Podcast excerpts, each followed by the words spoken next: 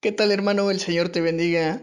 Vamos a continuar el día de hoy con nuestros devocionales diarios y de lunes a viernes vamos a estar viendo lo que son los viajes misioneros de Pablo, continuando con el estudio del libro de Hechos.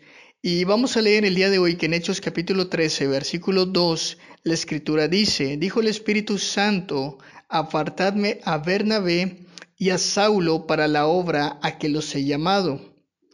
Bernabé, Saulo con Juan Marcos, según la escritura, salen comisionados como misioneros por los líderes de la iglesia de Antioquía, es decir, la primera iglesia que se fundó y que estaba en Jerusalén. Y cada uno de los lugares donde ellos se detienen en su viaje, eh, Lucas, que es el escritor de Hechos, registra cosas muy interesantes. Por ejemplo, cuando se detienen en Chipre, que era el lugar de origen de Bernabé, el procónsul de ese lugar cree en el Evangelio.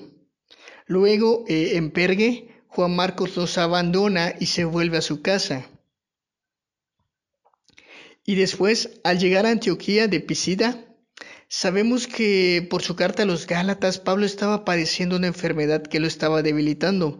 No sabemos exactamente cuál, pero le había dañado ya, ya la vista. Sin embargo, eh, fue ahí donde Bernabé y él dieron el paso ahora sí que decisivo para evangelizar a los gentiles.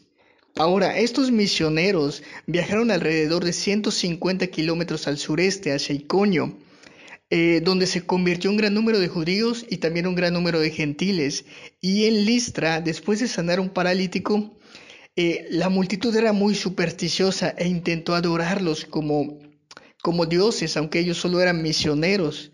Entonces Pablo les dijo que abandonaran esa idolatría y se volvieran al Dios creador y Dios viviente.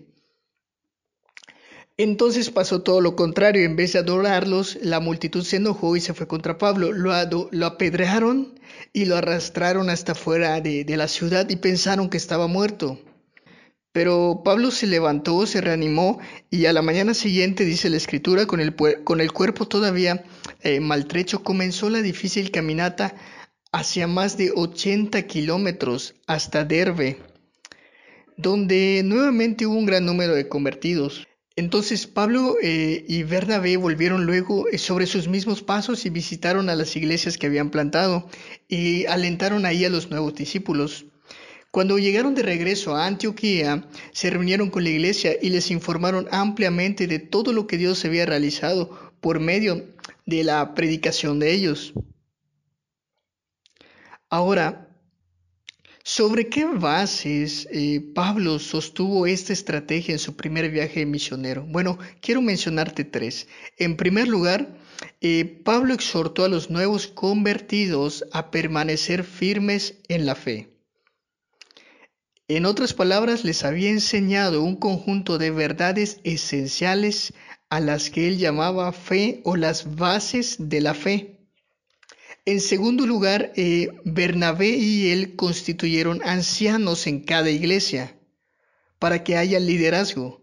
Y en tercer lugar, Pablo y Bernabé los confiaron por encima de todo al Señor.